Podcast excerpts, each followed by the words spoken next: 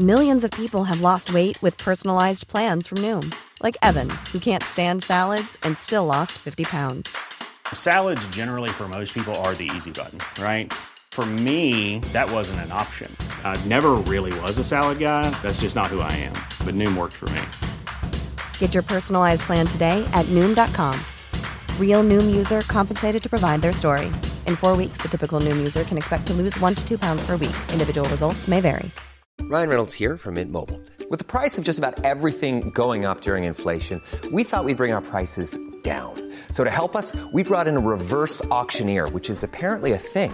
Mint Mobile unlimited premium wireless. Ready to get 30, 30, bit to get 30, bit to get 20, 20, 20, bit to get 20, 20, bit to get 15, 15, 15, 15 just 15 bucks a month. So, Give it a try at mintmobile.com slash switch.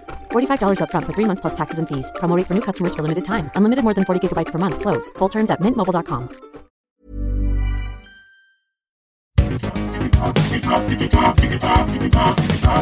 Digitalk, der Podcast rund um die digitale Welt mit Dominik Grote.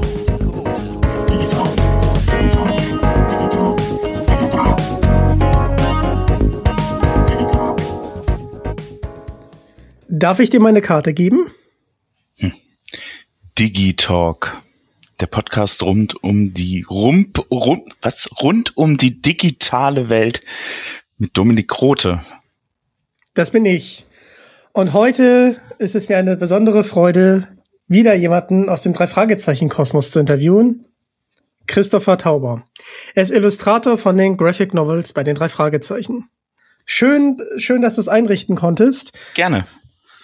Danke. Und wie, wie bist du denn Illustrator geworden? Hast du in der Kindheit schon gerne gezeichnet?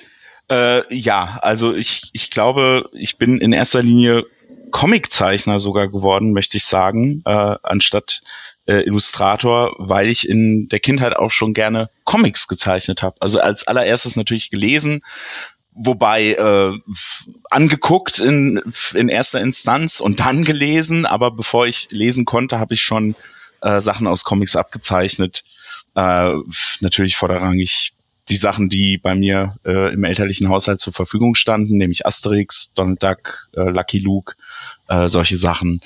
Ähm, ja, und das hat mich sehr früh erreicht und dann nie wieder verlassen.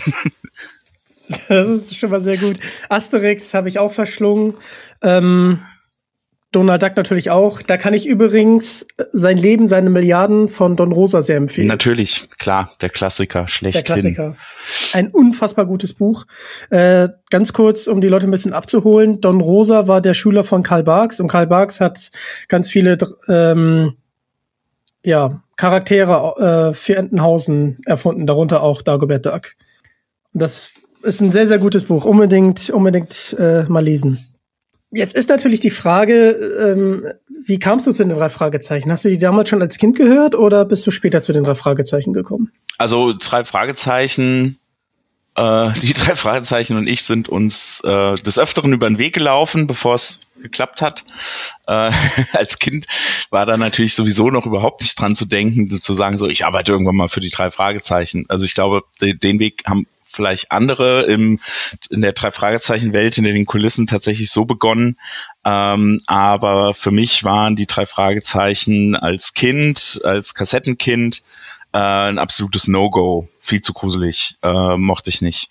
Ähm, und hat mich auch verwirrt, dass einer von denen genauso gesprochen hat wie der eine von den fünf Freunden. Die habe ich gehört. Fünf Freunde fand ich komischerweise nicht so gruselig. Ähm, und ich war mehr so bei so Sachen wie dem Pumuckel, äh, Asterix-Hörspiele, auch von Hans Karin gesprochen äh, damals. Äh, meine Eltern hatten unheimlich viele so, äh, ja, möchte sagen, so linke Hörspiele, ne, äh, so typisch 70er Jahre, äh, anti-autoritären Kram, als die Autos rückwärts fuhren von äh, gab ein Rotkäppchen Musical Hörspiel von von linken Liedermachern, so Wolf Biermann, Hannes Wader und sowas. Ähm, das lief rauf und runter bei mir und Disney Hörspiele natürlich auch irgendwie so Dschungelbuch und sowas. Ähm, und äh, die drei Fragezeichen habe ich dann tatsächlich so als, als Hörspielfan so äh, nach meinem Abi während der Zivildienstzeit entdeckt und das war so die, die Renaissancewelle in den äh, späten 90ern. Ähm, als sie quasi wieder cool wurden oder, oder die Nostalgie, erste Nostalgiewelle bei den Kindern, die dann erwachsen geworden waren, eingesetzt hat. Und äh, da wurde ich dann zum, ja, zum Hörer, zum ständigen Hörer und ah, neue Folge, ich brauche die Kassette und ach was, jetzt gibt's auch die alten Grusel-Hörspiele von Europa auf Kassette, die muss ich haben. Und in der Zeit kamen ja auch so geile Sachen wie Point Wittmark auf den Markt und so, ne, in dem, im Zuge dieser Nostalgiewelle ganz tolles Hörspiel von äh, nach Kai Meier, die sieben Siegel, das habe ich total geliebt. Und ähm, ja, und irgendwann habe ich das auch wieder so ein bisschen aus den Augen verloren, habe zwar immer noch gerne gehört, aber war dann auch nicht so super aktiv dran, immer die neueste Folge zu hören. Da waren wir, glaube ich, so bei Folge 150 oder 160. Und dann rief eines Tages der Kosmos Verlag bei mir an und fragte, ob ich denn der Comiczeichner sei, den sie da recherchiert haben. Und äh, nachdem ich das bejaht hatte, haben sie mich gefragt, ob ich mir denn vorstellen könnte, äh, bei den für die drei Fragezeichen mal äh, so Tryouts zu machen. Also sie haben gesagt, sie planen eben Comic mit den drei Fragezeichen. Äh, das gab es bis dato zwar schon von den Kids, aber nicht für die reguläre Reihe. Und sie haben so eine Art, ja, Call to Action, Casting, wie auch immer man es nennen mag, gemacht und haben verschiedene Zeichner angefragt. Und da gab es dann eben auch so Aufgaben wie, ja, zeichne mal die drei Hauptfiguren, äh, zeichne mal eine Szene aus äh, dem Gespensterschloss als Comic, also so Einseiter oder Zweiseiter. Ähm, und da habe ich dann gesagt, gut, klar, mache ich mit, bin ja nicht blöd, Logo. Ähm, Logisch, ja klar. Äh, und äh, habe dann aber, gab es dann eben verschiedene ähm, ja, Schritte und jedes Mal, wenn es irgendwie hieß, so ja, okay, äh, bis jetzt hier in der engeren Auswahl, habe ich immer gedacht, so ja, cool, aber ach, kriegst du doch eh nicht. Äh, sind doch alle anderen irgendwie wahrscheinlich, die da angefragt sind, eh viel talentierter und viel geeigneter dafür. Nee, aber am Ende habe ich es aber gekriegt. dann, äh, ja, und da ging's los. Ähm, und äh, die damalige Redakteurin, die Anja Herre, mit der ich auch quasi eigentlich im Folgenden alle weiteren Bücher zusammen gemacht habe, ähm, wir haben dann zusammen überlegt, äh, ob wir, ja, was machen wir denn jetzt eigentlich? Und ähm, dann waren wir uns ziemlich schnell einig, dass wir gesagt haben, das müssen neue Geschichten sein. Das kann jetzt nicht anfangen mit der x-ten Variation des Superpapageis, ähm, sondern äh, lass uns doch mal irgendwie gucken, dass wir, ja, dass wir neue Geschichten zu den drei Fragezeichen im Comic erzählen. Genau, so fing das an. Sehr, sehr cool. Und äh, dein erster Graphic Novel für die drei Fragezeichen war ja die drei Fragezeichen und der dreieugige Totenkopf. Richtig. Und da hast du mit Iva Leon Menger zusammengearbeitet. Schöne Grüße, der war hier auch schon Gast. ja, schönen Gruß. Ja, genau. Also wir hatten, glaube ich, als allererstes, wenn ich mich nicht täusche, Hendrik Buchner angefragt. Äh, und Hendrik Buchner hat äh, erst gesagt, so ja, macht er. Und dann kam ihm aber irgendwas dazwischen. Dann hat er gemeint, so nee, ähm, hat er jetzt doch nicht die Zeit für. Und dann hat er Iva vorgeschlagen. Äh, woraufhin wir halt gesagt haben, so, ja, klar, natürlich, äh, Iva, Logo. Äh, und Iva hat dann äh, John Beckmann mit reingebracht, mit dem er auch, äh, ich glaube, ich, ich bin mir jetzt nicht ganz sicher, also Verzeihung, wenn ich hier was äh, aus dem Gedächtnis sage, was so nicht stimmt. Äh, man kann es natürlich sofort im Internet recherchieren und nachgucken. Aber ich glaube, sie haben zusammen am Dreitag gearbeitet, aber zumindest hat John auch äh, an äh, den Hörspielserien, die äh, die Ivas Fame begründet haben, ne? ähm, Darkside Park und so. Ich glaube, da hat John auch Episoden geschrieben. Und die beiden kamen rein mit ähm, dem dreieugigen Totenkopf, mit der Story. Genau. Sehr, sehr cool und äh, das, das hat mich richtig gecatcht.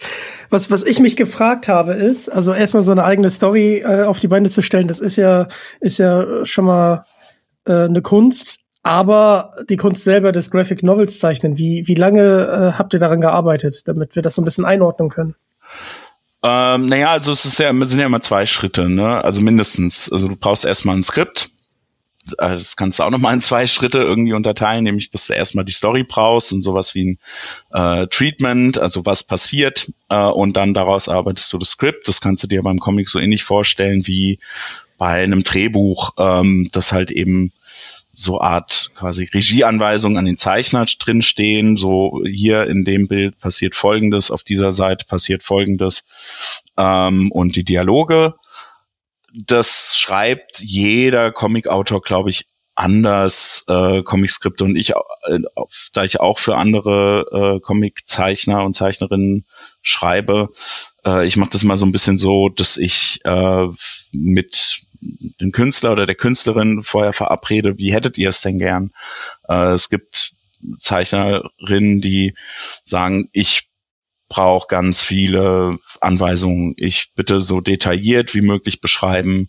Und dann gibt es äh, solche, die sagen, halt's mal, halt's mal lieber vage. Gib mir mal eher so ein Gefühl äh, von dem, was da passieren, also wie das aussehen soll. Wichtig ist immer, was passiert, aber was vom Bildausschnitt äh, halt es mal lieber vage, ich, ich habe da lieber meine Freiheit äh, und darauf lasse ich mich gerne ein. Also ich schreibe beides gern.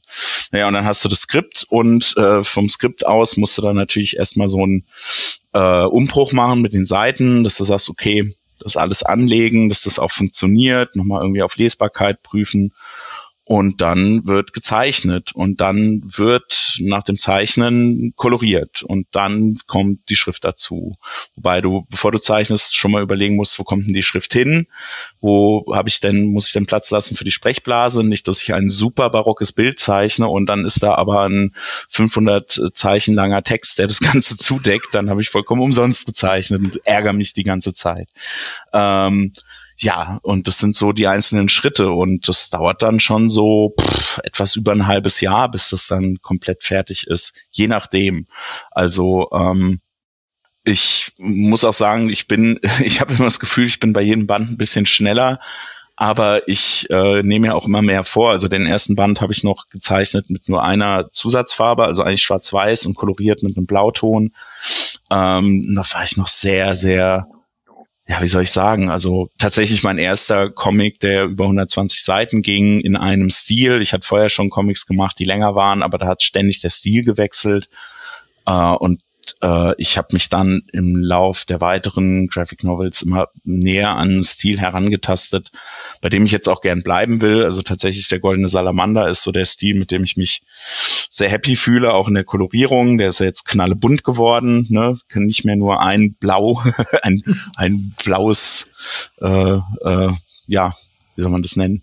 Ähm, egal. Also äh, ja, und trotzdem dauert es immer noch ein halbes Jahr, äh, obwohl ich schneller bin, aber ich mache auch immer mehr dran an den Zeichnungen. Also äh, am Ende profitieren die Leser, glaube ich. Auf jeden Fall. Mir hat äh, der Goldene Salamander sehr gefallen, da ich großer Wrestling-Fan bin. Dankeschön. Und ich fand es sehr gerne. Ich fand das sehr schön, äh, dass hier das Wrestling endlich mal zu den drei Fragezeichen findet. Ja. Und das Lucha Libre ist in Mexiko ja ein richtiger Volkssport. Ja. Und äh, das habt ihr gut transportiert äh, in dem Graphic Novel. Hat mir sehr, sehr gut gefallen. Das höre ich gern. Dankeschön.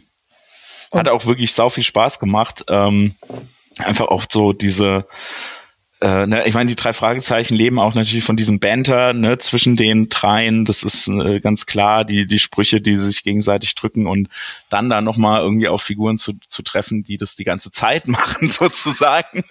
Ähm, das hat einfach so viel Spaß gemacht. Und wir haben halt gesagt, lass uns doch mal irgendwie einen Fall machen, der jetzt weniger der Gruseltradition von den drei Fragezeichen verschrieben ist, sondern eher dieser Action-Tradition, die so mit der Crime-Buster-Ära kam, die bei vielen verhasst ist, das weiß ich, aber ich mag die sehr.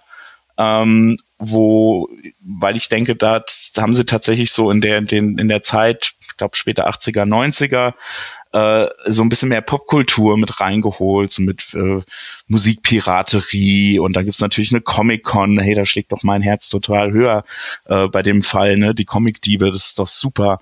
Ähm, und, ich gedacht, und Wrestling ist Popkultur, ist, äh, ist ein populärer Sport und dann, wenn wir sagen, wir wollen Action machen, dann lass uns doch richtig Action machen, dann lass uns, lass doch richtig die Matte krachen und die oder die Schwarte krachen, wie man früher irgendwie gesagt hat. Ja, und das hat sehr viel Spaß gemacht. Ja, ich merke die Begeisterung. Also schließe daraus, dass du auch, äh, dass dein Herz auch ein bisschen für das Wrestling schlägt, oder? Ja, also auf jeden Fall als ähm, doch sehr weirder Unterhaltungssport, wenn man's, wenn man mal ehrlich ist und genau hinguckt. Ne, es ist mehr Theater und Akrobatik, also nah am Zirkus, aber halt so ja, zwischen mit mit äh, Seifenoper-Elementen drin und äh, natürlich ist da auch so ein bisschen äh, Queerness in diesen ganzen Kostümierungen und, und Hypersexualität. Äh, also es ist wahnsinnig interessant und mich hat's als äh, pubertierender ähm, Christopher damals in den 90ern natürlich auch erreicht, die Welle äh, mit dem Undertaker und, und Hulk Hogan und Ric Flair und äh, wie sie alle hießen. Ähm, und das habe ich habe ich akribisch geguckt äh, mit meinem Vater damals zusammen und war total drin. Äh, bin dann auch wieder rausgefallen, klar. Aber jetzt zur Recherche äh, an dem Buch habe ich natürlich ein bisschen geguckt, was geht da gerade wieder ähm, in der Welt des Wrestlings, wie hat die sich verändert. Ähm, auch ein bisschen tatsächlich geguckt, so was, wo es denn, ich meine, das, was man kennt, das ist der Mainstream, aber es gibt ja auch sehr viel Underground beim Wrestling. Ähm, ich war in Frankfurt, gab es tatsächlich die sind sicherlich auch noch aktiv. Ich war da allerdings nur einmal so eine äh, Wrestling-Liga aus dem Boden gestampft hier in Deutschland. Äh, es ist ne, also es ist nicht nur das, äh, das Mainstreamige mit, mit, äh, äh, mit den Superstars des Sports, sondern es gibt hier auch äh, und auch in den USA natürlich sehr viel unabhängigere, undergroundigere Veranstaltungen, die ähm, den Sport nochmal anders spielen äh, in den verschiedenen Ländern. Also in Japan wird's anders gespielt als in den USA, in Mexiko natürlich ganz anders, ganz anderer Stellenwert, Lucha Libre, äh, was natürlich auch reinkommt beim Goldenen Salamander, ähm, was mich total fasziniert. Also die Welt des Lucha Libre ist wirklich, sag ich mal, nochmal äh, eine Spur äh, ansprechender für mich gewesen, aber so richtig dran geblieben bin ich jetzt nicht. Ähm, Dafür sind immer noch zu viele andere Sachen, die mich interessieren. Aber für den einen äh, Comic hat es sehr viel Spaß gemacht, da zu recherchieren. Auf, auf jeden Fall. Ähm, mir ist der Name der Liga jetzt entfallen, aber ich glaube, das war Martin Guerrero. Ähm, der hat einen YouTube-Kanal und der hat halt äh, eine ganze Wrestling-Liga aus dem Boden gestampft. Äh, Ähnlich wie die AEW, die wurde ja auch äh, von, von Cody Rhodes halt äh, gegründet. Das ist schon sehr interessant, was da gerade abgeht in der, in der Wrestling-Szene. Du bist richtig drin, ne? Du bist Wrestling-Fan. Ich bin, ich bin Wrestling-Fan, aber ich muss sagen, ähm, du hast ja gerade die Attitude-Era angesprochen. Die hat mich am meisten gecatcht. Also ja. gecatcht. Sehr schön. Sehr schön. ja, ist schon mal gut, dass wir äh, so in, in dieser Stimmung sind, weil jetzt kommen wir zu einem Graphic Novel, der sich eher an Erwachsene richtet. Rocky Beach. Rocky Beach. Ein unfassbar guter Graphic Novel. Da, Dankeschön, danke. Sehr gerne. Das sage ich jetzt nicht, weil ich ihn interviewe, sondern weil er wirklich interessant ist. Ähm, ich lese hier mal das auf der Rückseite vor. Rocky Beach. Felsenstrand. Einst Heimat dreier Detektive. Nun Brutstätte düsterer Machenschaften. Drei Freunde, drei Leben, an denen der Staub der Erinnerung haftet. Sie kehren zurück in die Straßen ihrer Kindheit. Sie finden alte Bekannte, vertraute Orte und einen neuen Fall. Drei Männer, die sich, die sich und einander wiederfinden müssen, um zu werden, was sie einmal waren. Erster Detektiv Justus Jonas, zweiter Detektiv Peter Shaw, Recherchen und Archiv Bob Andrews. Bevor wir darüber sprechen, erstmal lieben, lieben Dank an Frau Ludwig vom Kosmos Verlag. Die hat mir das Signier zugeschickt. Lieben, lieben Dank dafür. Und äh, ich habe es gestern verschlungen. Sehr Absolut. Gut. Ja. Und äh, mir gefällt der Zeichenstil. Hier müssen wir auch Hanna Wenzel erwähnen, weil mit der hast du zu, ja. Unbedingt, mit der hast du ja zusammengearbeitet. Und ihr habt euch natürlich auch ein bisschen mit eingebracht. Also wer es genau liest, äh, wird das relativ schnell merken. Ja, wir haben Hitchcock gemacht. Das äh, musste sein. Auf jeden Fall. Aber hol uns mal ab, äh, weil das war immer dieses Phänomen, die drei Fragezeichen werden halt einfach nicht älter. 40 Jahre und die sind halt immer gleich alt. Und da kommt ihr und macht halt ein Graphic Novel und dann sind sie auf einmal erwachsen und haben tatsächlich auch Probleme, äh, die auch Erwachsene haben und ähm, sind in einem Rocky Beach, was wir halt so nicht kennen. Wie, wie kamt ihr auf die Idee, äh, dieses Graphic Novel zu, zu schreiben und zu illustrieren?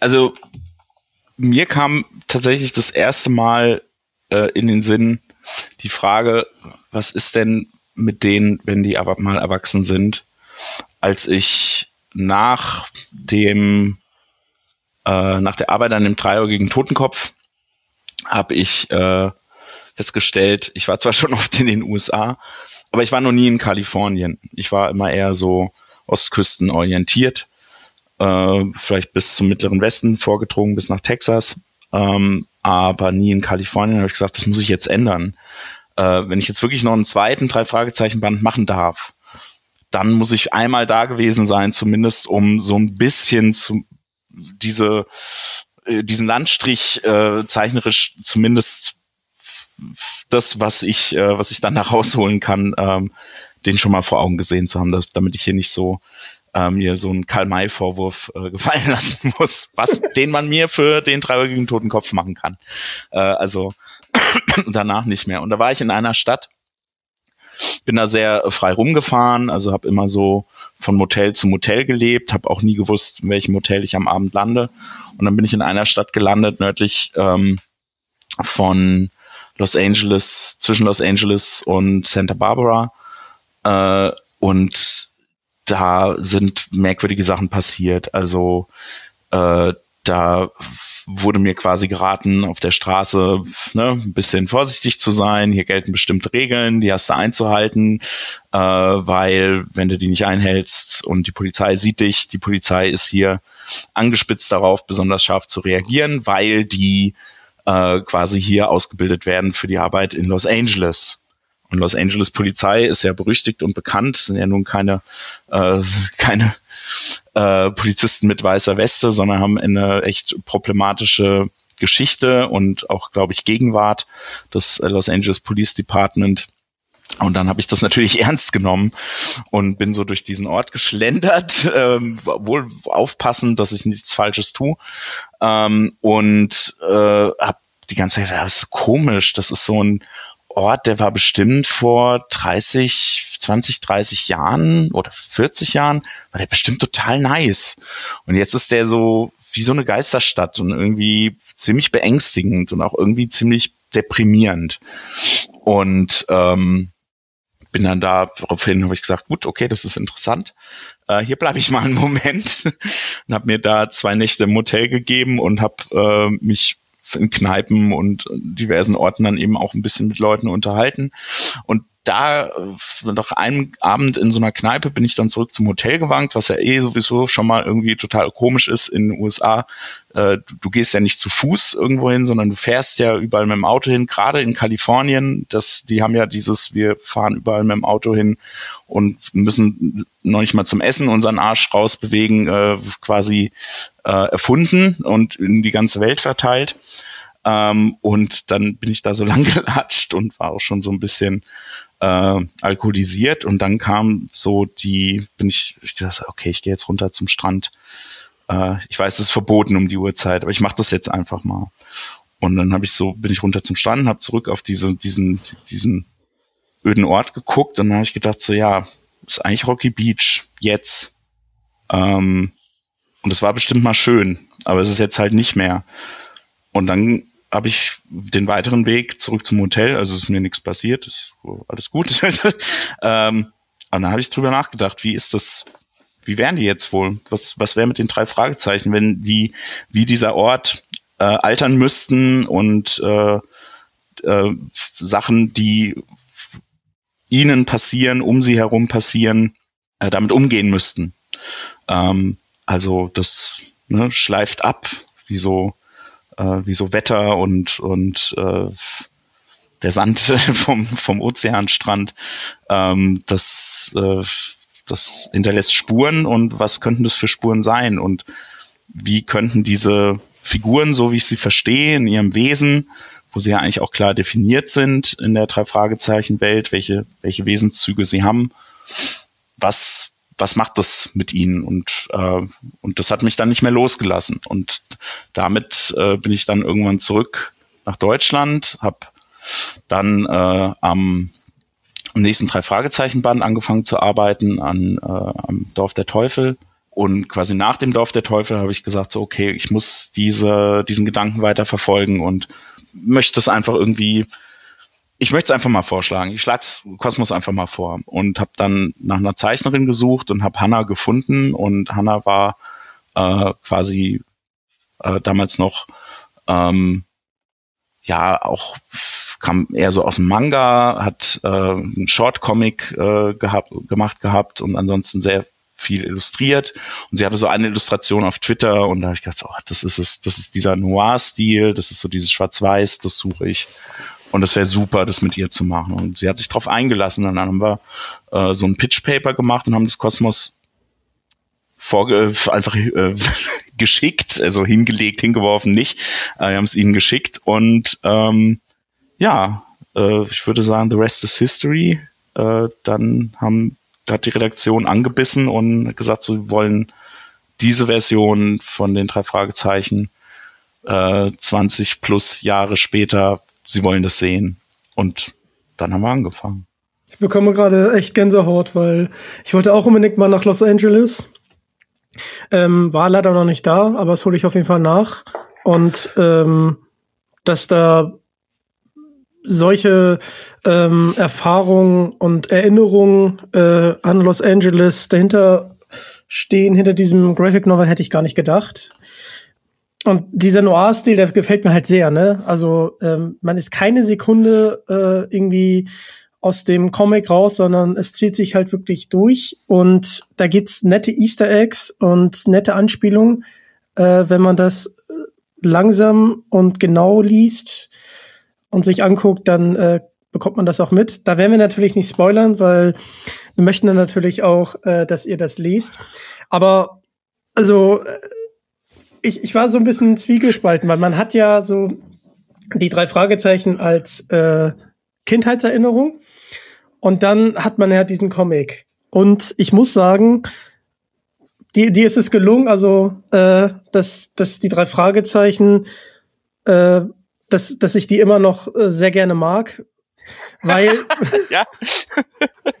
weil, weil du hast sie, du hast sie, äh, du, du hast sie halt äh, erwachsen gemacht und sie waren für mich da sehr nahbar, weil ich war immer neidisch, dass sie halt nicht älter werden. Und äh, du hast die vor Problemen gestellt und in Situationen äh, gebracht, die, wenn man ein bisschen älter wird, ähm, oder sich das mal ausgemalt habe, die halt realistisch, realistisch sein können. Und äh, das hat mir halt sehr, sehr gut gefallen. Also ich fand es erschreckend authentisch. Also Ja, es liegt vielleicht daran, dass ich auch schon ein bisschen älter bin. ich weiß es nicht. Ich habe ich, ich, ich hab ja mal irgendwann gedacht, ähm, dieses äh, ewig jung sein ist ja eigentlich ein Fluch, äh, wenn du stets so bleibst, wie du bist, wie du mit zwölf oder sagen wir 16 Jahren warst ähm, und dich nicht weiterentwickeln darfst und nicht Dinge, die dir passieren, verarbeiten kannst und die zu deiner äh, Menschwerdung oder Wesenswerdung, äh, Änderung oder wie auch immer man es nennen mag, äh, beitragen, ähm, wie schade das eigentlich ist, äh, weil das ist ja absolut nicht vorstellbar. Also vielleicht geht es manchen Leuten so oder sie haben das Gefühl, dass sie immer noch so sind, wie sie mit 12 oder 16 waren oder mit 20. Aber ich habe, ich denke immer, nee, ich bin einfach, äh, ich kann dir jetzt nicht sagen, ab wann, das ist, aber man verändert sich als Mensch. Man sieht Dinge anders, man geht mit Dingen anders um, andere Dinge gehen einem nahe. Ich meine, das Einfachste ist ja immer dieses Ding, frag irgendjemanden, äh, der irgendwie oder die frische Eltern geworden sind, was das mit mit ihnen macht und und ich kann also kenne Leute ich bin, bin ja sehr auch in in der Horrorszene unterwegs und kenne ich Leute die dann eben nach Geburt ihres Kindes gesagt haben so ich kann den ganzen Horrorkram nicht mehr gucken es geht mir zu nah ich, ich krieg's nicht gebacken. Und vorher so, ja, der stirbt, ja geil und Mordsblut und ja, und, tote Kinder, kein Problem und ne, und dann auf einmal berührt's einen ganz anders. Ähm, und das finde ich eine der äh, äh, interessantesten oder schönsten Sachen an, an, am menschlichen Leben, dass du, dass du dich veränderst. Ähm, und ob du das Erwachsenwerden nennen willst oder wie auch immer. Ähm, aber ich habe immer gedacht, jetzt auch so rückblickend oder während der Arbeit bei Rocky Beach, weil ich die ja mag. Ich mag die ja alle drei. Ähm, ich tue denen eigentlich was Gutes, auch wenn das hart ist und auch wenn das an vielen Stellen weh tut. Aber ähm, neben Freude ist ja auch gerade Schmerz etwas, was uns lebendig fühlen lässt. Ne? Also Emotionen, ähm, Verzweiflung, Angst, ähm, das äh, steigert das Gefühl der Lebendigkeit. Mehr als, äh, glaube ich, Routine und Stillstand und Sicherheit. Und äh, deswegen habe ich gedacht, so naja, das ist ein bisschen eine Injektion, um äh, um da eine Spur Vitalität reinzubringen. Ohne dass ich jetzt sagen möchte, ähm, ich finde die drei Fragezeichen in ihren Figuren, wie sie immer da sind, äh, in ihrer eigentlichen Serie, in der Hauptserie, in der, in der Serie langweilig, äh, weil mit denen muss ich ja auch arbeiten. Mit denen arbeite ich ja an den anderen Graphic Novels und das, das macht natürlich einfach total Spaß, sich immer wieder drauf zu berufen, dass Peter rumzickt mit wenn Justus einen Vorschlag macht, der ihm nicht gefällt und Justus drüber bügelt und leicht arrogant ist und das, äh, das macht Logo. Das macht mir erstens auch so viel Spaß, äh, das äh, zu konsumieren, aber auch im Kreieren ist das ist das ein super schönes Tool, mit dem ich arbeite, äh, um Geschichten mit diesen Figuren zu erzählen. Aber es steckt halt das denke ich halt mehr als jetzt beispielsweise bei TKKG. Ich möchte den echt nicht böse werden und vielleicht arbeitet ja jemand gerade an TKKG als Rentner ähm, und es wird grandios, könnte gut sein. Ähm, aber ich hat mich hat's bei Justus, Peter und Bob immer mehr gewurmt zu wissen, äh, was ist denn, wie geht's mit denen weiter, weil da mehr drin ist, meiner Meinung nach, weil die Figuren so sind, ne, auf den ersten Blick denkt man, hä, ziemlich eindimensional, aber nee, die sind ganz schön vielschichtig, also auch wenn man so alles, was in den über 200 Fällen ihnen quasi auch so natürlich nach und nach angedichtet wurde oder auch was in der Ursuppe schon liegt, ne, mit Justus toten Eltern ähm, und dergleichen, äh, da ist was drin. Das als Storyteller juckt dich das. Geil. Das stimmt, das stimmt. Und ähm, ich muss auch sagen, bei Rocky Beach merkt man auch, dass du wirklich Fan bist und äh, diese kleinen Anspielungen in Easter Egg, die ihr reinbringt, die sorgen halt dafür, dass man trotzdem noch in Erinnerung schwelgt, weil äh, man man man muss es halt lesen, um um zu verstehen, äh, was was ich meine. Aber äh, diese Easter Eggs, die da reingebracht werden, die die machen den den Graphic Novel halt richtig rund. Und ich mag das Ende, auch wenn es kein richtiges Ende ist, aber äh, ich, ich fand, es war passend. Also es war so ein Ende, äh, das hat man nicht kommen sehen, aber äh, in, in der Konstellation fand ich es halt super. Also Danke. Kann, kann jetzt gar nicht groß drauf eingehen, weil ich es nicht spoilern will. So ist ähm, es. Ja, aber ich höre es gerne. Und äh, andersrum wäre es jetzt schwierig, dann müß, würd, hätte ich natürlich den Drang, es zu verteidigen und dann müsste ich spoilern. Äh, also lasse ich es mal so stehen. Ja. Aber und da ist ja die Frage. Oh, jetzt kommt ein was, Aber. Ja, genau. Aber die Frage ist, ob du da was anteasern darfst, weil das Ende ist ja relativ offen. Und ich frage mich, ob es eine Fortsetzung geben würde. Ja, also Fortsetzung ist in meinem Kopf natürlich schon seit Jahren vorhanden. Ähm, und jetzt kann ich auch äh, ja freudig verkünden, dass wir, äh, also der Kosmos Verlag und ich, ähm, daran dabei sind, äh, das auf den Weg zu bringen, eine Fortsetzung. Ähm, ich glaube, mehr darf ich noch nicht sagen, weil man weiß auch nie, was passiert. Wir leben in unsicheren Zeiten, auch was Buchmarkt und dergleichen angeht. Aber wir arbeiten dran ähm, und ähm, ja, das das darfst du gerne verkünden oder ich darf ich, glaube ich, hier verkünden. Ähm, wenn der Podcast morgen, äh, nachdem ihr es gehört habt, äh, auf einmal nicht mehr auffindbar ist, durfte ich es nicht verkünden und Cosmos hat ihn zensiert. Aber das glaube ich nicht, glaube ich eigentlich nicht. Ja, also ich glaube, das darf ich schon sagen.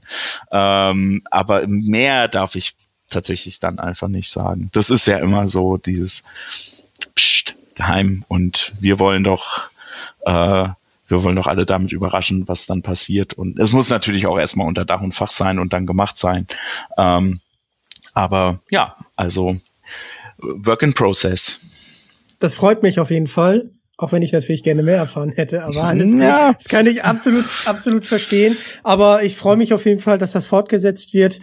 Und ich bin gespannt, wir sind gespannt und ähm, du bist ja auch auf Social Media fleißig aktiv und hast eine Webseite. Also wenn du dann mehr verraten darfst, dann werden wir das da sicherlich finden. Sicherlich, auf jeden Fall. Es ist nett, dass du sagst, dass ich da aktiv bin. Ich glaube, mein letzter Post ist von Halloween. Das ist jetzt äh, auch über einen Monat her. Ich glaube, wenn man versteht unter aktiv sein auf, auf den sozialen Medien, äh, wahrscheinlich nicht meine Art, damit umzugehen.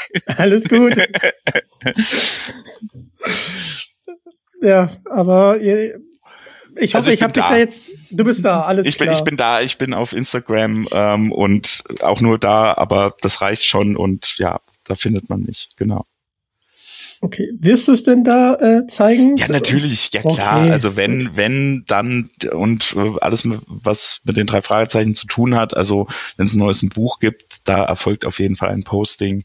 Ähm, wahrscheinlich genau eins. Oder vielleicht auch mal zwei, aber viel mehr nicht. Ähm, und ja, das äh, genau. Ja, mehr darf ich nicht sagen. Mehr gibt's eigentlich nicht zu sagen zu meinem Instagram-Profil. okay, okay. Ähm, ich ich werde dich natürlich verlinken auf Instagram und Gerne, dann ja. werden wir auf jeden Fall regelmäßig vorbeischauen. Und dann sind wir auf jeden Fall sehr, sehr gespannt. Ja, ey, du, du, du triggerst mich. Das ist ja, ich weiß jetzt nicht, ob das in eins, in einem Jahr sein wird, in zwei Jahren. Ja, das weiß ich doch auch noch nicht. Das kann ich doch noch nicht sagen. vielleicht, ist, äh, vielleicht, vielleicht, vielleicht poste ich es auch morgen schon, wer weiß, keine Ahnung. Ähm, ich darf es ja nicht, ich darf es ja nicht sagen. Beziehungsweise gut, ich weiß es, ich weiß es selbst einfach noch nicht. Und, alles gut. Äh, Aber die Vorfreude ist auf jeden Fall da. Und, das ist gut. Ähm, ich freue mich da sehr drauf. Sehr schön. Die Frage, die man natürlich immer stellen muss, ist, ob du einen Lieblingsfall von den drei Fragezeichen hast. Ah, also ich habe diverse Lieblingsfälle. Ähm, das ist schwer, sich auf einen da irgendwie jetzt zu versteifen und zu sagen, den, an dem finde ich alles super. Es ist natürlich auch mal so ein bisschen stimmungsabhängig, was ich jetzt gern irgendwie höre oder vielleicht nochmal sogar zum Buch greife äh, und das Buch lese.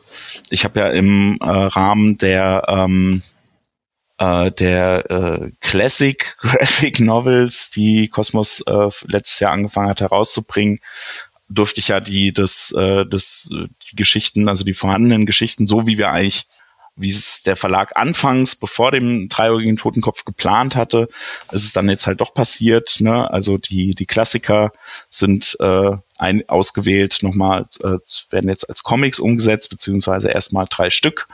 Ähm, und da durfte ich die, das äh, Comic-Skript adaptieren. Ähm, und dahingehend habe ich natürlich auch noch mal mehr die Bücher gelesen als jetzt die äh, äh, als die Hörspiele gehört und habe tatsächlich auch so ein bisschen das englische Original gelesen, mit einer deutschen Übersetzung verglichen und dann geguckt, so okay, was ist da bisschen schräg übersetzt worden. äh, weil teilweise habe ich dann auch festgestellt, so ich schweife gerade ab, merke ich, aber ich habe festgestellt, äh, also gerade im Gespensterschloss sind auch echt so viele Plotholes und so viele Logikfehler drin. Aber nein, die sind auch im Original mit drin. Ich glaube, der gute Robert Arthur hat einfach angefangen zu schreiben und hat keine Ahnung gehabt genau, wo er hin wollte und hat es dann einfach irgendwie runtergehauen. Der war ja auch irgendwie so ein, so ein Pulp-Autor, der, der irgendwie viel geschrieben hat. Der hat sich da, glaube ich, nicht wirklich irgendwie viel gedacht. Ähm, aber er hat gut gedacht und es ist ja ein super Fall, es ist eine super Geschichte und ein super Anfang vor allem für die äh, drei Fragezeichen. Und deswegen, ja, äh, die erste Folge von etwas, was man liebt, ist immer wichtig. Also das Gespensterschloss ist die erste Folge, auch wenn es bei den Hörspielen Folge 12 oder 16 oder irgend sowas ist. Ähm, das ist natürlich ein ganz wichtiger Fall. Ich habe äh, dann festgestellt, dass ich ähm, die Fälle von William Arden total geil finde. Ähm, als ich quasi so eine Auswahl getroffen habe, welche Fälle könnten wir als Comic adaptieren. Äh, ich muss es ja nicht zeichnen, das hat Ines Kort gemacht. Ha, schon mal einen, äh, äh, einen Arbeitsschritt gespart, aber dann habe ich halt dafür ein bisschen mehr Zeit drauf, drauf verbracht.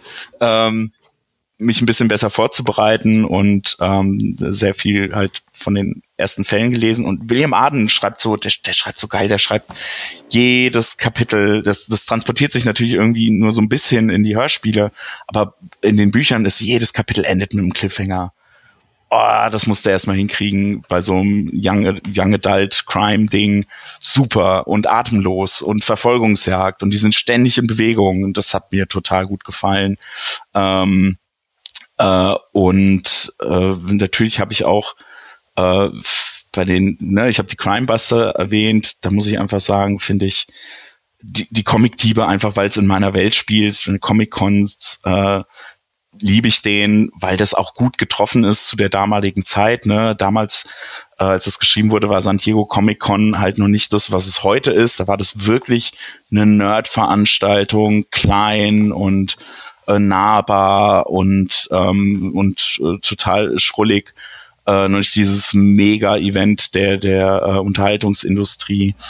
Ähm, und äh, von den gruseligen Fällen, glaube ich, absolute Favoriten sind äh, der Poltergeist und äh, der Feuerteufel, weil da so schön, schöne Horroranleihen sind mein Lieblingsgenre äh, die mir einfach gut gefallen. Und gerade beim Feuerteufel muss ich auch sagen, ha, nochmal das Buch lesen, weil das Ende ist im Buch so viel besser als im Hörspiel. Ähm, und äh, da, es gibt eine Nebenfigur, die im Buch viel wichtiger ist als im Hörspiel und die ist so schön erzählt und die hat mir richtig Spaß gemacht und ich finde es schade, dass die nicht weiter aufgetaucht ist so ein bisschen so eine Wannabe-Detektivin. Keine Ahnung, ob sie vielleicht in einem späteren Fall nochmal aufgetaucht ist. Ich habe es jetzt echt nicht im Kopf, aber ich glaube nicht. Ich glaube, sie ist nur im Feuerteufel. Und ich habe auch vergessen, wie sie heißt, aber das ist hängen geblieben. Ja, und Poltergeist ist einfach geil, weil dieses, wir trennen uns und ermitteln äh, nicht zusammen und, und weil Peter die Schnauze voll hat und dann ist, führt Peters Ermittlungen aber irgendwie zum Erfolg. Das fand ich also äh, super toll. Außerdem ist es eine Eugenie-Folge irgendwie versteckt und insofern auch geil. Und da muss ich wieder jemanden grüßen, den lieben André Marx, der hat Poltergeist ja geschrieben. Richtig. Und äh, hört da gerne mal in die Folge rein. Ähm, der hat auch ein Gespür dafür, also Nebelberg. Oh, oh habe ich mich gegruselt, ey, das ist unfassbar gruselig. Ähm, übrigens die Lieblingsfolge von Jens-Peter Morgenstern, der die ganze ähm, unter anderem auch die Hörspielmusik äh, zu den drei Fragezeichen äh, beisteuert. Und ja, und bei Grusel, auch wenn Horror nicht mein Genre ist, aber ich die drei Fragezeichen Gruselfolgen trotzdem sehr gerne mag, müssen wir natürlich auch André Minninger erwähnen. Der hat ja Stimme aus Nichts geschrieben. Oh, auch super. Auch voll gut. Spitzending, super atmosphärisch, auch als in der Hörspieladaption. Also das so, das ist, glaube ich, auch sowieso so meine Lieblingsphase. Ne, irgendwie so alles vor der 100, so zwischen 80 und 100. Ich glaube, da zu den Fällen gehe ich immer wieder zurück. Ähm, da denke ich immer die Entwicklung, die da auch äh, die Sprecher machen mit den mit den drei Fragezeichen, also wie sie die anfassen und, und äh, darstellen, ist sowas von tight, sowas von dabei und du merkst so richtig, ja, äh, es ist eine gewisse ironische Distanz dazu, aber sie nehmen es auch gleichzeitig so ernst und, und spielen sich da die Seele aus dem Leib und es ist äh, atmosphärisch und, und von der Produktion her, also ja, da ist, da ist, da ist nichts, was mir fehlt, wenn ich die höre. Und da gibt's eine lustige Anekdote zu. Und zwar der Abschlusslacher, äh, der ist tatsächlich so passiert. Ähm, Mit den Zähnen. ja, und äh, die haben sie dann nachträglich äh, mit, mit, mit reingebracht. Und das finde ich sehr, sehr gut gelungen. Und äh, Hexenhandy, Folge 101, mit Ja. Sebastian Pastewka als Hexe, oh, hat mich das geschaudert. Halleluja. Wie alt warst du, als du das äh, ge erstmal gehört hast? Darf ich, darf ich das fragen? Natürlich. Ähm, zehn. Zehn. Wow. Okay, verstehe. Ich war, ich, glaube, ich war 22 oder sowas, äh, als die, als das Hexenhandy rauskam. Ich war nicht so beeindruckt. fand es nicht so gruselig, aber mich, was mir Spaß gemacht hat, war äh, halt Bastian Pastewka. Äh, den fand ich äh, irre gut. Ähm, äh, ein absolutes äh, äh, Match made in heaven, den bei den drei Fragezeichen zu hören. Total gut. Was ich in der Folge halt wirklich gruselig fand, war die ganze Atmosphäre, äh, als die Hexe mal kam. So vom, vom Gruselfaktor Stimme aus dem Nichts ist wirklich. wow. Ja, Also, das ist ja teilweise schon sick. Also, das ist, das wow, wow, wow. Also, Ja. ja. Du hattest ja gerade ähm, drei Graphic Novels angesprochen, drei Klassiker. ja, Und genau. zwar das Gespensterschloss, die flüsternde Mumie und die rätselhaften Bilder. genau. Und sehr, sehr zu empfehlen. Hm. Gibt es denn einen Klassiker, den du mal gerne ähm, als Graphic Novel rausbringen würdest, wenn dich Also, den Cosmos ich- fragen würde? Den ich selber zeichnen möchte. Boah. Gute Frage. Puh. Ähm, Dann sage ich erstmal meinen und vielleicht äh, fällt dir dann einer ein. okay. Ich würde mich sehr, sehr darüber freuen, wenn man Stimmen aus dem Nichts einfach mal Ja. als Graphic Novel hat, weil die Atmosphäre, die, die stimmt einfach, aber das nochmal als Graphic Novel zu lesen, das stelle ich mir sehr, sehr spannend vor. Ja. Oder aber auch ähm, von André Marx, und das ist ja mein Lieblingsfall, Tödliche Spur. Ich glaube, ich würde eher sowas nehmen, was äh, auch so ein bisschen äh, mit weirden Charakteren funktioniert. Äh, beispielsweise der giftige Gockel hat super weirde Figuren drin, ähm, hat auch viel Action drin. Also vielleicht würde ich lieber sowas äh, in meinem Stil adaptieren als Graphic Novel als irgendwas Düsteres. Ähm, was nicht heißt, dass äh, ja Stimmen aus dem Nichts. Wobei, das lebt, also das ist so ein Fall, gerade wegen den Stimmen, das ist schwer zu transportieren in eine Graphic Novel, das ist schon richtig gut aufgehoben im Hörspiel. Ja. Äh, ich glaube, dass das nicht so, genauso wie das Hexenhandy, also alles, was irgendwie mit Geräuschen und Stimmen zu tun hat, äh, das ist das Hörspiel einfach das bessere Medium dafür, äh, die Geschichte gut zu verkaufen als jetzt eine Graphic Novel. Und ich glaube, in der Graphic Novel kannst du halt sehr schön irgendwie sowas machen wie, ne, wie was wir beim Dorf der Teufel gemacht haben, wo du sagst so, hier ist äh, ein Ort, der ist seltsam, der will irgendwie gezeigt werden. Ähm, oder eben auch bei der Action bei äh, beim Goldenen Salamander. Und deswegen glaube ich, würde ich tatsächlich dazu tendieren, sowas Actionreicheres äh, zu adaptieren. Ja, der giftige Gockel, super, total gut. Wir müssen verhindern, dass Millionen Menschen an Krebs sterben. Wie geil. Also so viele Leute haben die drei Fragezeichen noch nie in ihrem ganzen Leben wieder gerettet. ja, das stimmt, das stimmt.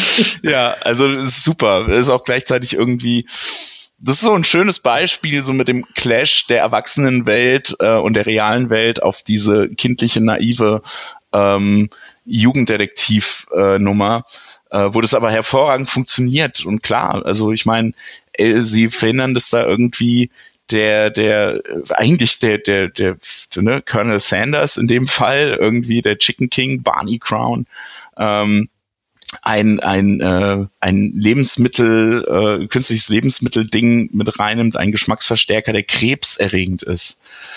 Also was als nächstes äh, stürzen sie die Tabaklobby oder äh, was weiß ich. Also es ist äh, geil, es macht Spaß, ich find's gut. Ich Ja. merke das schon. Ja, ähm, bezüglich Stimmen aus dem Nichts muss ich dir natürlich recht geben. Äh, Habe ich gerade gar nicht so drüber nachgedacht. Aber Feuermond. Feuermond ist, glaube ich, so einer dieser Fälle, gerade Ja. weil es da äh, um die Bilder geht, das äh, als Graphic Novel zu lesen, das äh, wäre auf jeden Fall ja, visuell auch sehr, sehr interessant. Ja, alles, was irgendwie was Bildliches erzählt. Ne? Also ich habe jetzt auch gerade gedacht, beispielsweise der ähm, äh, dieser Fall, wo Ilja Richter äh, mitgesprochen hat, ne? Äh, gefährliches Quiz oder tödliches Quiz oder nee, gefährliches äh, gefährliches Quiz, ja.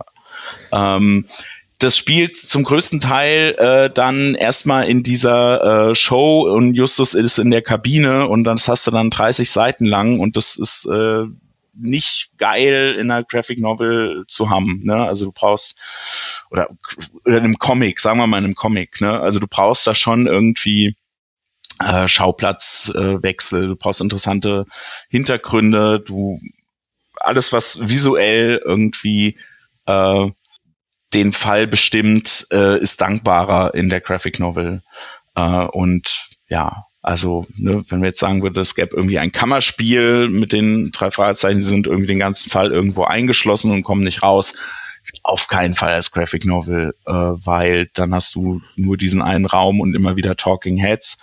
Ähm, und das äh, ja liest sich dann einfach nicht so spannend, würde ich jetzt mal behaupten. Als, als Graphic Novel wäre vielleicht gefälliges Quiz nicht so geeignet, aber ich finde das äh, als Hörspiel zum sehr, sehr gelungen. Ja. Und äh, deswegen muss ich auch nochmal Marco Sonnleitner grüßen, der Autor dieses Falls, der auch schon hier wieder Gast war. Hallo Marco. ich grüße mit. Ähm, ich grüße einfach immer mit, wenn du grüßt. Sehr schön. Also genau. ich muss ja eigentlich die ganze Zeit Kalle Klaus grüßen, weil ich ja mit dem seit äh, Ritual der Schlangen äh, an den drei Fragezeichen Bänden arbeite. Ich muss Ines Kort grüßen, weil die die Classics macht. Ähm, und natürlich haben Hanna haben wir schon gegrüßt, ne? Genau. Und Iva haben wir auch gegrüßt. John müssen wir noch grüßen. Und ich grüße die ganze Kosmos-Redaktion. Den schließe ich mich diesmal an. Ähm, die darf ich im Januar interviewen. Ah. Die drei Fragezeichen Redaktion. Da freue ich mich schon sehr drauf. Sehr gut. Ich möchte hier nochmal jemanden grüßen, ähm, dem ich sehr dankbar bin, weil der liebe Jan-Friedrich Konrad, der das Vocoder-Intro gemacht hat, hat auch mein Podcast-Intro gemacht. Siehst du, das habe ich mir doch gedacht. Sehr ja. schön geworden. Danke. Äh, den muss ich natürlich grüßen. Und ich habe es versprochen, deswegen mache ich das auch. Liebe Grüße geht raus an Paula. Das ist meine Arbeitskollegin, die immer noch mal über meine Manuskripte und über meine E-Mails geht, so ein bisschen und äh, dafür halt einfach ein Gespür hat. Äh, und deswegen bin ich ihr da sehr dankbar. Schöne, schöne Grüße und auch schöne Grüße an unseren Auszubildenden. Der ist tatsächlich großer Drei-Fragezeichen-Fan. Ähm, wir hatten uns halt unterhalten, was, was du, was wir halt so hören. Und da war relativ schnell klar, drei Fragezeichen. Da meinte ich, Moment mal, ich habe da ja einen Podcast. Habe ich ihn denen empfohlen. Jetzt ist auch der Vater Fan. Schöne, schöne Grüße. Ähm, ich habe gehört, er fährt, fährt sogar noch mal einen extra Schlenker, nur um die Folge zu Ende zu hören. Deswegen schöne, schöne Grüße. Das ist ja nett. Ja. So, und falls uns noch Leute einfallen, die wir grüßen möchten, können wir das auf jeden Fall noch am Ende machen. Ja. So, jetzt muss ich auch eine Überleitung hinbekommen. Kommen wir doch mal wieder zu Kosmos. Ja. Ich, ich habe sie noch nicht gelesen, aber ich habe es mir natürlich äh, schon mal ein bisschen angeguckt.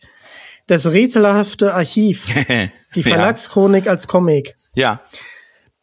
Das ist ja erstmal was was ganz Besonderes, überhaupt äh, eine Chronik in so einem ähm, Comic-Stil äh, zu erzählen. Wie, wie kamst du auf die Idee und was hast du über Kosmos gelernt?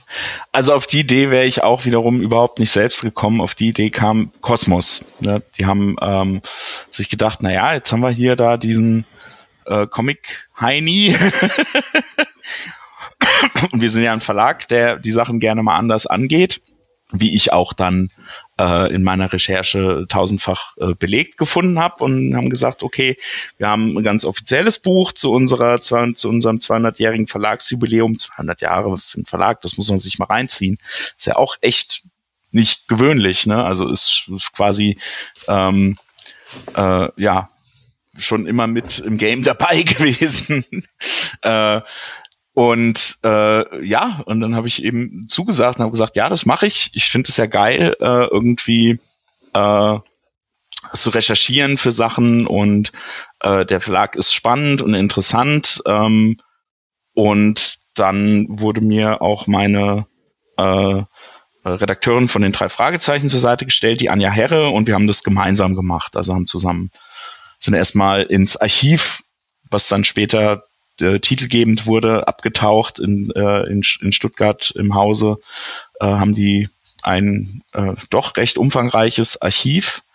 Äh, und das ist natürlich, also wenn du anguckst, was die alles rausgebracht haben, ähm, nicht nur im Buchbereich, sondern auch im Spielebereich äh, und in teilweise in äh, Sparten, die sie dann irgendwann eingestellt haben äh, und dann auch Einblick bekommst in irgendwelche Korrespondenzen und äh, erfährst, wie der Verlag überhaupt gegründet wurde und von wem, wer die Frank-Brüder waren, ne? weil es ist ja Frank Kosmos ähm, GBR, äh, glaube ich, äh, oder GmbH, ähm, heißt der Verlag ja richtig, ne? Kosmos äh, hieß ja die Naturzeitschrift äh, Anfang des 20. Jahrhunderts, die dann eben namensgebend für den Verlag irgendwann wurde und gegründet haben eben den Frank, die Franksche Verlagshandlung, die Brüder Frank.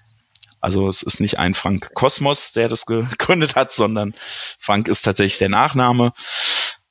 Und wenn du dann Sachen über die erfährst, äh, denkst du auch so was für geile Typen. Also äh, ne, im, im Herzen irgendwie Revoluzzer, der eine saß im Knast, weil er irgendwie den Sturz äh, des Königs mitgeplant hat. Äh, dann wurde er begnadigt, dann wollte er nicht aus dem Knast raus, weil er gesagt hat, so nee, ich bin doch hier, äh, ich bin doch Umstürzler, ich muss das, ich muss meine Strafe absitzen, trotzdem muss ich weiter irgendwie den Verlag machen. Ähm, Also äh, total irre. Und äh, dann tatsächlich, äh, ja, welche Leute bei Cosmos quasi schon ähm, ja so rausgekommen sind. Ne? Angefangen eben in der Zeit der Frank-Brüder, da äh, Wilhelm Hauff, ähm, ganz wichtiger deutscher Autor und äh, weitere von den damals sogenannten wilden oder jungen Schwaben, äh, Weiblinger und äh, dergleichen. Äh, das ist dann einfach schon mordsbeeindruckend. Und dann kommst du halt auf die, dass sie diese Demokratisierung des Wissens durch diese Kosmos-Bücher und diesen Verein Kosmos Naturfreunde vorangetrieben haben, wo du auch sagst, so, ja, noch ein Verlag mit einer äh, mit, mit einer Agenda, mit einer guten Agenda, nämlich Demokratisierung des Wissens. Wie toll ist das denn? Ähm, und dann landest du irgendwann bei den drei Fragezeichen, denkst du so, wie und das alles und dann noch die Siedler von Katan äh, und äh, also irre. Äh, ich weiß, das sagt man eigentlich heutzutage gar nicht mehr irre. Äh, verrückt, äh, äh beeindruckend, sagen wir beeindruckend. Also äh, komplett beeindruckend. Ähm, und das äh, in einen Comic oder eine Graphic Novel zu packen, alter Schwede, das war echt nicht leicht. und wir, ja, das kann ich mir gut vorstellen. Ähm, ist auch sehr, sehr interessant. Ich hatte tatsächlich damals und ich habe mich gefragt, was mich meine, also was meine Pflegeeltern äh, da gedacht haben. Ich habe nämlich einen Detektivkoffer bekommen. Ah. Auch von Kosmos. Ja. Und war natürlich mega stolz auf das Graffiti. Und wollte natürlich mal Fingerabdrücke nehmen. Das muss man ja natürlich machen als guter Detektiv. Natürlich. Und äh, hatte da auch die Detektivhandbücher. Und ähm, ja, also sagen wir mal so, drei Tage später wurde es einkassiert. Oh Mann. Weil man das nicht so gut äh, sauber bekommt. Oh je. Aber es war, es war, eine, es war die Erfahrung wert. Und woran ich mich noch erinnern kann, das äh, habe ich geliebt, ähm, war ein Mik Mikroskop. Aha. Wo dann äh, schon ähm, ja so Reagenzgläser äh, gab es da, die waren natürlich aus Plastik, kindergerecht. Und mh, es gab da auch äh, Dinge, die man sich unter dem Mikroskop angucken konnte. Das habe ich geliebt. Also unfassbar cool. Und äh, ja, auch Naturführer äh, war mein erster auch von Kosmos. Klar. Also du bist quasi äh, Kosmos-Fanboy, ja? möchte ich fast meinen. also ich wurde sehr schnell an Kosmos herangeführt. Das cool. Kann, das, das kann man auf jeden gut. Fall sagen. Super. Wir müssen mal ein bisschen deinen Arbeitsalltag äh, oh Gott. an anreißen. Ähm, also erst einmal, machst du es analog oder digital? Äh, das Zeichnen mache ich äh, digital mittlerweile komplett. Ähm, ich habe früher analog gezeichnet, natürlich, wie auch sonst. Äh, und tatsächlich ist der dreieckige Totenkopf ähm, zum Teil noch analog entstanden. Äh, da habe ich lediglich äh, das Blau am Computer dazugegeben. Alles andere ist, äh, sind Analogzeichnungen. Äh, aber mich hat es mit äh, digital zu arbeiten sehr befreit. Ähm, weil ich doch immer gemerkt habe, es ist immer sehr abhängig davon, mit was für ein Papier man arbeitet, mit welchen Stiften. Klar, wenn man analog arbeitet, und das ist A, sehr teuer und B, ähm, teilweise, also ich habe dann wirklich festgestellt, dass ich auf äh, bestimmten Papier besonders gern und gut zeichne und das war dann leider sehr teuer importiertes Papier aus den USA. Äh, und davon mal so 120 äh, zu füllen für einen Comic, das war dann schon nah dran an der Gage, die ich dafür bekommen habe. Okay. Ähm, und äh, deswegen habe ich dann gesagt, so, okay, nee, hey, ähm, ich mache mich mal vertraut mit dem Digitalen ich äh, koloriere eh schon, äh, benutze es zum Kolorieren, ich benutze es zum Lettern. Ähm, und äh, dann gehe ich doch da mal aufs äh, komplett auf auch auf Line Art und dergleichen. Und das hat mir sehr viel gebracht. Ich arbeite nach wie vor sehr gern digital. Ich ändere auch ständig irgendwie die Programme oder das Medium. Ähm, also jetzt gerade äh, an dem Band, an dem ich gerade zeichne, den zeichne ich komplett auf dem iPad in Procreate. Ähm, Davor habe ich in äh, Clip Studio Pro gearbeitet, äh, auf einem äh, auf einem Cintiq äh, und davor auf dem Wacom im Photoshop und ich glaube, äh, es gibt immer geilere Programme, die immer äh, benutzerfreundlicher sind und, und barrierefreier, äh, so dass man sich da auch wirklich ausprobieren und austoben kann und ich genieße es sehr. Ich bin äh, ziemlicher Fan davon. Ich weiß, dass äh, dass da immer noch diesen Dünkel gibt, ne, nur wenn es auf Papier und analog gezeichnet ist, aber den kann ich gar nicht irgendwie äh, nachvollziehen, ähm, zumal ja beides sein für und wider hat. Äh, und ja, wenn man mal guckt, ne, wenn du jetzt irgendwie sagst, ich schreibe eine Geschichte, ich schreibe einen Roman, also wenn du sagst, der wird nur gut, wenn ich den auf einer Schreibmaschine schreibe äh, und nicht im Word-Processor, ähm, dann ist man, glaube ich, ein bisschen, weiß ich nicht, engstirnig und äh, oder es trifft ja auch nicht auf die Realität des, äh, des schaffenden, der schaffenden Person zu, sondern man arbeitet am besten mit dem Instrument, mit dem man sich am wohlsten fühlt. Und ehe ich jetzt hier irgendwie eine Schreibmaschine bespanne, arbeite ich ja auch mit Word beispielsweise. Ähm, ja, insofern ist das ja auch digital und nicht mehr analog. Und da fragt niemand was. Also das, das ist immer ganz komisch. Das ist immer so, ja klar, Logo. Äh, aber im Zeichnen ist dann immer so, was, machen Sie das noch per Hand oder mit dem Computer? Und ich denke immer, na ja, also ich zeichne ja jetzt, ich nehme jetzt nicht den Computer und benutze den wie einen Stift, sondern ich benutze einen Stift auf dem Computer und der Stift liegt in meiner Hand. Also zeichne ich sowohl per Hand als auch auf dem Computer. Nicht mit dem Computer. Der Computer zeichnet äh, ehrlich gesagt nicht mit. Ähm, und er fu funktioniert auch nicht so, dass ich sage, Computer, Siri, hey Siri, zeichne doch mal Justus. Dann sagt die, ich habe nicht verstanden. Und ich sage, ja, verstehe ich. Ähm Wie gut, dass ich meine Geräte gerade auf stumm geschaltet habe. Ja, meins. Meine Siri reagiert natürlich auch nur auf meine Stimme. Dein Siri, deine Siri reagiert ja auch gar nicht auf meine Stimme, lieber Dominik. Das stimmt natürlich, das stimmt ja. natürlich. Ich habe nur darauf gewartet, dass dein Siri darauf reagiert. Hast du schon mal Siri äh, zu Siri, hey Siri, April, April gesagt? Moment. Hey Siri? April, April. Jemand führt da wohl saisonbedingte Scherze im Schilde. Wenn du Ideen dazu hören möchtest, sag einfach Hey Siri, verrate mir einen Aprilscherz. Naja. Hey Siri, verrate mir einen Aprilscherz. Entferne die Verkleidung, die du die ganze Zeit getragen hast, und enthülle, dass du eigentlich Keanu Reeves bist. PS, das klappt am besten, wenn du tatsächlich Keanu Reeves bist. Okay. Also er hat da noch ein paar andere Vorschläge, aber die müssen wir nicht erörtern. Aber damit hatte ich mal eine äh, halbe Stunde sehr viel Spaß mit Siri, als ich rausgefunden habe, dass sie darauf reagiert. Das ist sehr witzig, das ist sehr witzig. Ja, ich sehe mein iPad jetzt auch ein bisschen mit anderen Augen, weil äh, wenn ich mir vorstelle, dass da solche Graphic Novels entstehen, finde ich das natürlich großartig. Ähm, kannst du uns noch mal ganz kurz mitnehmen, weil äh, ich glaube nicht, dass das jeder weiß. Was genau bedeutet Lettern? Äh, Lettering, ähm, naja, äh, Buchstabensetzung eigentlich äh, genau genommen. Also äh, das, äh, dass du die das ist der Buchstabenanteil am Comic, der ja wichtig ist, ne, der Text. Ähm, und der muss ja geschrieben werden, beziehungsweise schreiben ist das eine. Schreiben heißt ja einfach, du sagst was und damit es aber auch gut aussieht, ähm, musst du es lettern. Also es ist eine Mischung aus, äh, wenn du es per Hand machst, aus äh, Zeichnen und Schreiben. Äh, wenn du es per Computer machst, per Computerfont, dann ist es einfach Layout und Setzenarbeit. Ähm, und das ist ein Beruf für sich, möchte möchte ich sagen, also auch eine Profession auf jeden Fall für sich.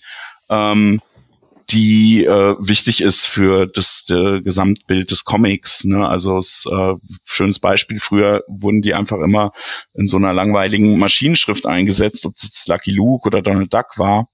Ähm, und äh, wenn man sich äh, dann mal gerade bei Asterix die Originale anguckt, äh, sieht man, ah ja, nee, das ist ja ähm, quasi eine Handschrift. Das ist jetzt kein Maschinenfont, der da benutzt wurde, also keine Maschinenschrift. Und es ergibt gleich ein ganz anderes Gesamtbild. Ähm, äh, ja, und mittlerweile gibt's aber halt auch sehr gute Maschinenschriften, die eben äh, quasi die Handschriften von Comic-Autoren oder Zeichnern oder Letterern äh, in digitalisierter Form äh, sind. Äh, ich benutze beispielsweise jetzt mittlerweile bei den drei Fragezeichen die von Scott McCloud, wenn ich mich nicht irre. Uh, The Sculptor heißt die. Scott McCloud ist ein ganz bekannter Comic-Forscher ähm, oder, oder äh, Theoretiker, der auch Zeichner selber ist. Der hat so ein paar Standardwerke Werke gemacht und der hat eine tolle Schrift, äh, die man da sehr gut benutzen kann für so, wie ich jetzt äh, die drei Fragezeichen Graphic Novel gerne sehe. Ja, du hast mir die Frage schon von den Augen abgelesen. Danke dir. äh, welche, welche Tipps äh, würdest du denn angehende Illustratoren von Graphic Novels mit auf den Weg geben wollen? Was kann ich eine ganze Stunde wahrscheinlich drüber reden? Ach so, so drei äh, Tipps. Wir sind ja schon eine gute äh, Stunde dabei. Drei Tipps. Hm. Lasst euch Zeit. Macht euch nicht verrückt überlegt, mit welchem Werkzeug ihr arbeiten möchtet, um das durchzuziehen, weil es, es wird eine Zeit dauern. Also man, man braucht Geduld. Aber ich glaube, das ist vielleicht auch gar nicht so der richtige Tipp, weil ich glaube, viele äh, Leute, die zeichnen, sind eh so gepolt, dass sie nichts lieber machen, als irgendwie abzutauchen aufs äh, Blatt Papier, ob das analog oder digital ist, äh, und da die Zeit zu vergessen und sich da drin zu bewegen. Deswegen ist es vielleicht gar, ist es so ein überflüssiger Tipp. Ähm, ich, also der eine Tipp, den ich äh, aus meiner, aus meinem Alter heraus äh, und vielleicht auch aus meinem Desinteresse für soziale Medien, äh, das mittlerweile entstanden ist, äh, sah auch mal ganz anders aus bei mir, äh, den ich Leuten gerne gebe, ist ähm, überbewertet nicht euren Social Media Auftritt oder das, was auf Social Media passiert, gerade im Vergleich mit anderen Künstlern. Ähm, sucht euch, also mein Tipp wäre, sich eine Social Media Plattform zu suchen, auf der man sich wohlfühlt, ähm, die man gerne bespielt, die man gerne nutzt, auch als Leser oder Leserin. Und äh, das in gesunden Maßen zu, zu benutzen und sich nicht zu verzetteln, dass man denkt, ich muss überall sein, ich muss auf Instagram sein, ich muss auf Twitter sein, solange es das noch gibt. Ich muss auf Facebook sein, ich muss jetzt TikTok-Videos machen, um wahrgenommen zu werden. Ähm, am besten habe ich noch einen YouTube-Channel und äh, damit mich jeder findet und anheuern kann, brauche ich ein Xing-Profil oder ein LinkedIn-Profil. Das ist alles Bullshit. Sucht euch ein Ding, die Leute finden euch, äh, vernetzt euch in dem Ding. Ähm, werdet Teil, wenn ihr wollt, von Communities, die, die euch gut tun dort, aber verzettelt euch nicht es macht überhaupt keinen Unterschied, ob ihr jetzt auf Twitter, Instagram und überall gleichzeitig seid. Äh, es reicht, wenn ihr an einem Ort seid, glaube ich. Und ich glaube, es ist eh gesünder für alle Menschen. Ähm, das ist so meine Meinung dazu. Das kann jeder anders sehen, aber das wäre mein Tipp. Äh, und äh, den sehe ich vielleicht in zwei, drei Jahren auch wieder ganz anders, aber momentan sage ich, macht's so. Ähm, wie euch euer Onkel Christopher empfiehlt. ja, danke dafür. Ich habe ja versucht, ein bisschen was aus sich rauszukitzeln, aber gibt es denn Dinge, die du schon ankündigen darfst? Ähm, ja, also wie gesagt, ich arbeite gerade am fünften Graphic Novel Band der drei Fragezeichen im Alter, wie sie sein sollen. Äh, also nicht alt, nicht jung, nicht, äh, sondern ewig jung. Äh, und äh, da sitze ich gerade äh, Tag für Tag an den Zeichnungen. Geschrieben ist er schon, habe ich wieder mit Kalle Klaus zusammen gemacht. Ähm, und ja, der wird, glaube ich, gut. Mehr Wir kann ich noch drauf. nicht sagen. Ja, Wir freuen uns drauf. das ist gut. Bei mir kommt tatsächlich der liebe Christian Rodenwald. Mhm. Da freue ich mich schon sehr drauf. Ja, liebe Grüße. Hallo, Christian. Liebe Grüße. Also um, um die Leute ein bisschen abzuholen, wir äh, nehmen hier gerade Sonntag auf und ich nehme morgen mit Christian auf. Sehr gut. Wir haben heute, genau, wir, wir sind quasi auch ein Advents-Podcast heute. Es ist nämlich der erste Advent, um das mal stimmt. zeitlich zu verorten. Und ich habe auch schon eine Kerze brennen. Ich noch nicht, aber ich mache gleich meine Duftkerze an. Sehr gut. Davon habe ich nur eine, vielleicht sollte ich mir mal vier davon holen. aber ich ja. glaube, das wird ein bisschen zu viel. Das ist vielleicht ein bisschen viel Duft. Ja, das kann bisschen sein. viel Duft. Ja, genau, einen schönen ähm, Advent, äh, wenn ihr also, Also genau. frühestens dann der zweite, wenn ihr es hört, oder dritte. Genau, also frohe Weihnachten äh, und gutes neues Jahr. Und gutes neues Jahr. Ja, genau. Ein schön, schönes Schaltjahr. Nein, also Oh, haben wir nächstes Jahr Schaltjahr? Ist das so? nein, haben wir nicht. Ah, okay. Bis der 23, äh, 2023 haben wir auf jeden Fall kein Schaltjahr. Okay, ich weiß sowas Spaß, nicht. Spaß beiseite. Aber ja, wir kommen nämlich jetzt auch schon, äh, schon zum Ende. Also wir nehmen hier beim ersten Advent auf, deswegen schönen ersten Advent, lieber Christopher. Dir auch, Dominik, auch wenn Danke. du nur eine Kerze hast, aber das funktioniert heute ja noch. In einer Woche, sage ich dir, wird's knapp. Da wird's knapp, da Ja. wird's kritisch. Da äh, muss ich, muss ich auf jeden Fall für sorgen, dass, dass das nicht so bleibt. Dann, ihr wollt noch mehr von Digitalk hören?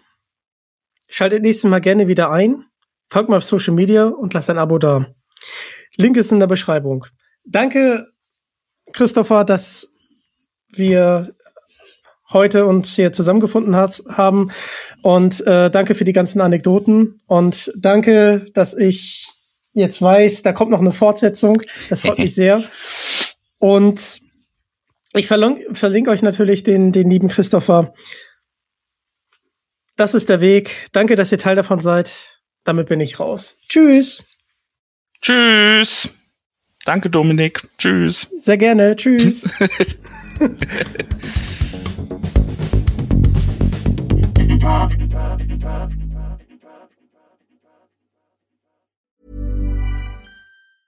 Planning for your next trip? Elevate your travel style with Quince. Quince has all the jet setting essentials you'll want for your next getaway, like European linen, premium luggage options, buttery soft Italian leather bags, and so much more. And is all priced at 50 to 80% less than similar brands.